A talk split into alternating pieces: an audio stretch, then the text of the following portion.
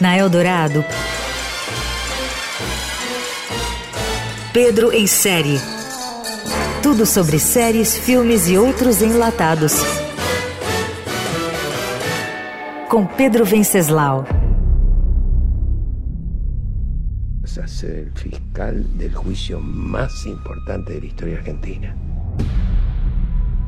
Nesses tempos de alívio democrático, depois de quatro anos de tensão autoritária no Brasil, o filme Argentina 1985 da Amazon é quase uma catarse. A história começa nos primeiros meses do governo de transição do país vizinho, depois de sete anos de uma ditadura sangrenta e acompanha a história do julgamento que foi um divisor de águas. Esta é nossa oportunidade. Escolhido como representante argentino na disputa por uma vaga na final do Oscar de 2023, de melhor filme estrangeiro, Argentina 1985 é uma aula de história para as novas gerações sobre os horrores do regime militar que extremistas sonham em trazer de volta.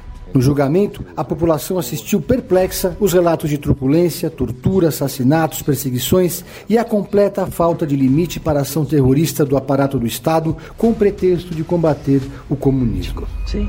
E se os funcionários de carreira não querem? Então traemos a los que não têm carreira. O bom e velho Ricardo Darim está em grande forma no papel do promotor designado para comandar o julgamento em um tribunal civil dos nove líderes das três primeiras juntas militares que governaram o país após o golpe de Estado de 1976. Os militares de alta patente foram acusados por crimes variados que iam desde homicídio e tortura até a privação ilegítima de liberdade.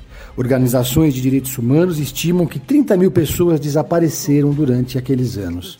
Não havia até então outro precedente no século XX de um julgamento dessa importância, além de Nuremberg, que ocorreu entre 1945 e 1946 sobre os crimes do nazismo. O filme tem como personagem central o procurador Júlio César Stracera, papel de Darim, um funcionário público burocrata e sem carisma que se tornou símbolo da retomada democrática ao aceitar entrar em guerra contra a cúpula fardada, que mesmo depois da redemocratização seguia cometendo excessos. Argentina 1985 da Amazon foi um sucesso nos festivais por onde passou pelo mundo e chegou ao streaming às vésperas das eleições brasileiras. A história em muito boa hora. No le hicieron tipo como yo.